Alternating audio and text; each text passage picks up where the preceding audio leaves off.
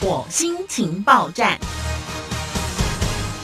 今天的火星情报站呢，我们邀请到的是超级行销实战权威，而且呢，他过去也是非常多家知名企业的行销顾问。最重要的是，他很会教大家如何小钱变大钱。让我们欢迎黄继义阿法老师，你好。大家好，我是黄继义阿法老师。那我是守护者志平。我是长老长崎。今天呢，我们邀请黄继义阿法老师啊，要来节目当中跟大家来聊聊 FinTech。嗯、这个名词其实应该是这两三年比较夯、比较流行，对不对？金融科技 FinTech，是，其实它讲的到底是什么呢？呃，我们顾名思义，从字面上来解读哈、f i n t e c h 它就是 financial，嗯、金融，还有 technology 科技两个字的缩写的、哦新的名词，新的名词新。的英文，对，那这个这个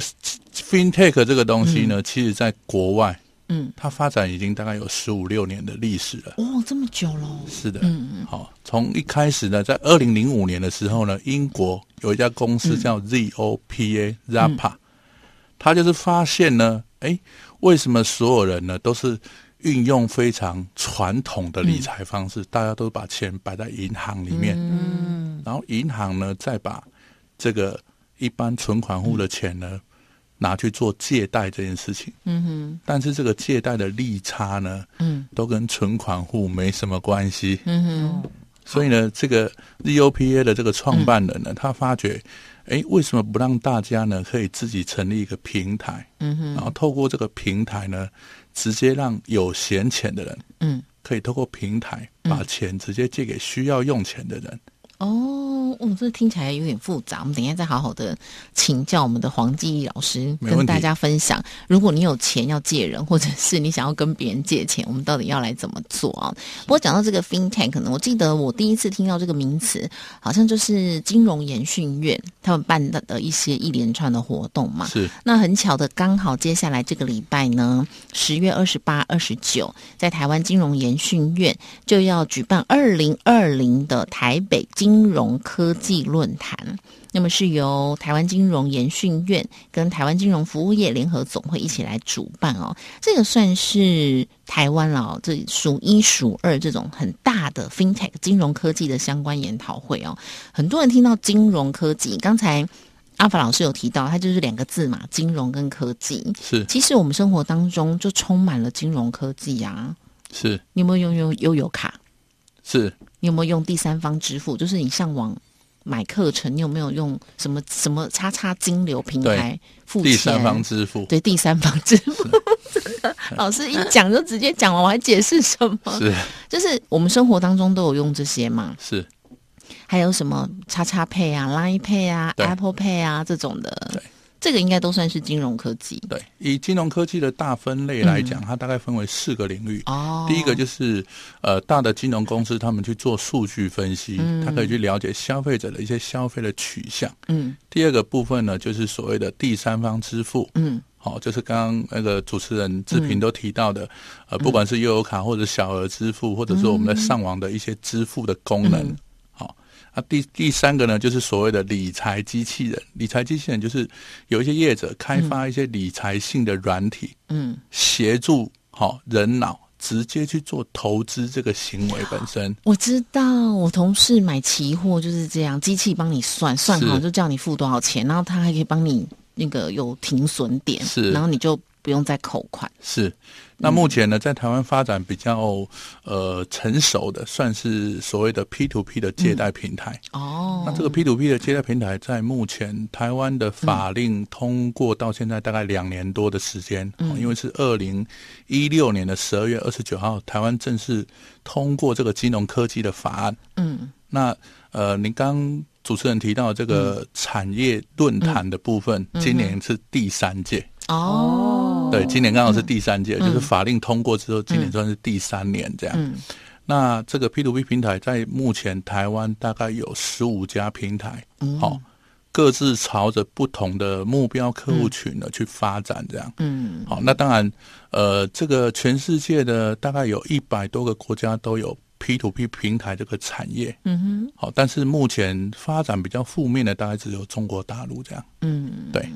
中国大陆大概有六千多个 P to P 平台，嗯，那同时也倒了六千多个。哦，哇，对那这个里面最主要的核心就是在于中国大陆的 P to P 平台，大部分都做信贷类，就是没有担保性的 P to P 平台。嗯那我举个例子哈，假设以以主持人志平来讲哈，嗯假设呢今天要让你呢在网络上借钱给陌生人，嗯，他没有拿任何的担保品，我相信你一定不可能会借钱给他，对吧？对，对，那假设呢，这个陌生人，网络上的陌生人，嗯他在要来跟你借钱的时候，他就提供他的不动产、嗯房屋啊、土地或者是厂房，嗯，来给你做担保。那或许呢，我们虽然不认识这个人，但是我们会看在这个担保品的价值上，嗯我们愿意借一些钱给他嘛。嗯好，所以呢，在这个 P to P 平台里面呢，有担保的平台跟无担保的平台，它的风险的呈现方式就差不一样非常多。对，哇，哎、可是人家说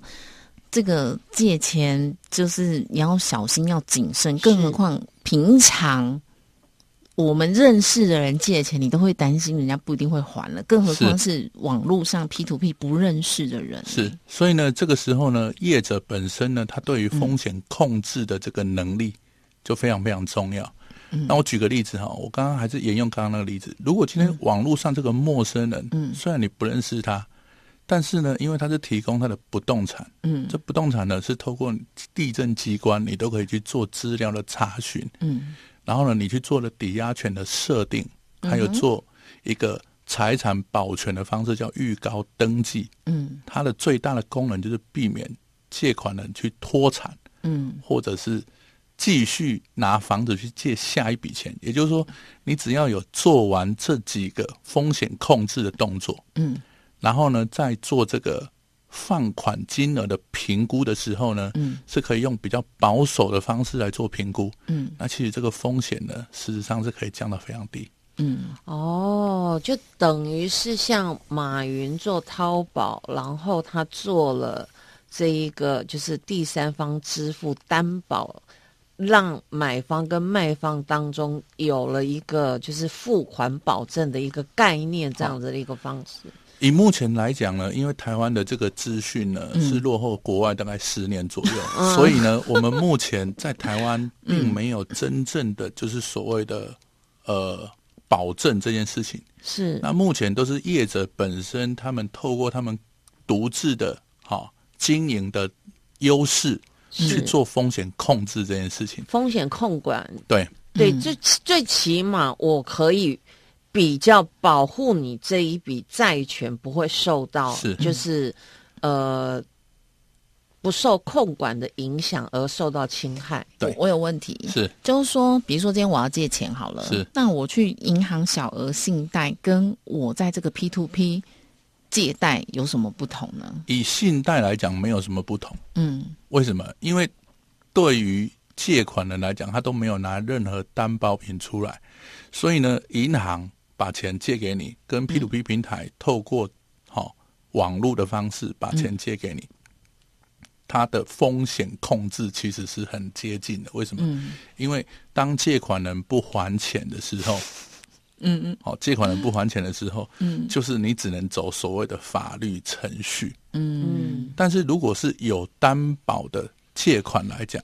那核心问题就是，当借款人不还钱的时候，我们可以去处分担保品。哦，对，所以在本质上来嗯讲，有担保品的 P to P 平台，它的风险呢，就会比没有担保品的 P to P 平台风险来的低降很低多。哦，为什么？因为所谓的跑得了和尚跑不了跑不了庙。庙，嗯和尚跑了，但是庙还在那里。所以如果你是借钱的人，你就没有什么差。是你要去这个 P to P 信贷平台、借贷平台，或是你要去银行小额信贷都可以。对，但如果你有多余的资金，嗯是你要借人，是我就可以到有担保品的平台。是，那我有审核条件吗？就是说，比如说三个人都来跟我说他要跟我借钱，对。那我我去审核这三个人，决定借给谁吗？没有，我们决定担保品的价值来决定要不要借钱给给这个人。嗯我打个比方好了，嗯，假设我们现在在重庆南路这边，嗯好，路人甲买了一间房子一千万，嗯那他跟银行呢借了八百万的房贷，好，他工作十年了，房贷是不是每年在往下递减当中？嗯假设呢，他在工作第十年的时候，嗯突然被公司裁员了。嗯他被裁员的状况之下呢，他会陷入一个财务的窘境。嗯可是呢，他这个时候呢，他要跟银行借钱是有困难的。为什么？嗯因为银行要你要跟他往来，第一个他要你六个月到十二个月的薪薪资资的证明证证明。嗯好，第二个你可能在这个过程当中信用有一些瑕疵，比如说信用卡迟缴或什么贷款迟缴。嗯那银行他就会看你的收入证明跟廉征，去判断要不要借钱给这个人。嗯那我们平台不一样，我们平台不管这个人的收入或者是他的廉征的情况，我们只考虑这个路人甲在重庆南路的这一间房子有没有价值。嗯，他只要有价值，我们就可以借款给他；他只要没有价值，我们就不借给他。哦，对，那我再举个例子好了，嗯假设这个房子呢，嗯他买当时是一千万，嗯好，他还了贷款，还到剩五百万。嗯那今天他要来跟平台借钱，那我们呢会先把这个房子的资料透过三家友好的银行来做比较。嗯那银行 A 估一千一百万，银行 B 估一千零五十万，嗯银行 C 估一千万。那我们呢，在风险好、保守的状况之下，我们当然是取低嗯低的的低的估价嘛，嗯取一千万。然后呢，他还欠原本的银行钱，欠五百五万百。万，所以呢，一千扣掉五百，理论上它的残值是五百。嗯可是我们不可能会借他五百，我们还要打个折。嗯哼，我们可能要打个五折、六折、七折或八折。嗯所以呢，假设这个房子我们最后评估，我们最多只能借他七百万，嗯，但是他又欠原本的银行五百万，剩那两百。那我们就借他两百。诶，那如果他房子又已经曾经去拿过二代或三代这种的呢？那就直接拒绝他就好了。哦，那如果我是加入借这个平台，我去借钱给别人的人，是我我我可以获得什么呢？呃，第一个你会有平台呢，透过哈、律师帮我们研拟的三份的这个合约，一份就是你做了这个债权的购买的动作，嗯第二个就是这个债权呢是总金额多少，那你占其他的比例占多少，这是一个债权让与的动作。第三个就是中间的这个本金跟利息，还有假设借款人到时候违约，嗯会有一些法律的处理的程序，你会委托平台，好、透过专业人士去帮你处理这些流程。嗯所以简单讲，透过平台来做这样的投资，它就是一个非常简单的懒人投资法。那我最低要投入多少钱可以去借人？呃，以目前房间的平台来讲，可能是五千块或者一万块就可以五了。千块，讲快一点，我以为要五千万，我想说那算了，没我有，们下次 见。小资理财 小资理财，小资五理千财，万哦，所以我有五千块，我就可以加入这个平台，我就可以开始放款了。对，应该是说你就可以以开始做轻金松主了。轻松成为包租公。天哪，我真的，你有看到我眉开眼笑吗？。有好，那我举一个比较直接的，好，我是假设我今天放十万块进是去，嗯然后呢，我多久可以获利？我是每个月是回收利息吗？还是每个？月回收利息，你在投入的隔月嗯，就可以回收利那利息。息有多少？利息一年大概有八 percent 左右，哇塞，八 percent 没我错真，的好雀跃、哦冷静，非常冷雀静跃，冷一静。个月。一年哦不不一年一年八一年 percent 8%也很多嘞，是啊一年是八啊 percent 也很多、欸是啊。，稍微冷静一下，稍微冷静一那下好，刚才这个顾一下形象，顾一下守护者老师说，就是说，刚才台湾有那个，就是中国啦，数千家的 P to P 借贷平台就是倒闭快九成。嗯那这样在台湾也会有风险吧？我钱放进去，万一以它倒目了嗯前来讲，哦，中国大陆的制度跟台湾的制度有一些根本上的不同。第一个，嗯中国大陆本身他们的国家并不会为民间的机构提供一些资料，嗯但是台湾的法院可以。嗯，打嗯个比方，中国大陆的人借钱不还钱的状况之下，通常要靠企业自己去跟借款人去做索索取这个借款的事情。嗯，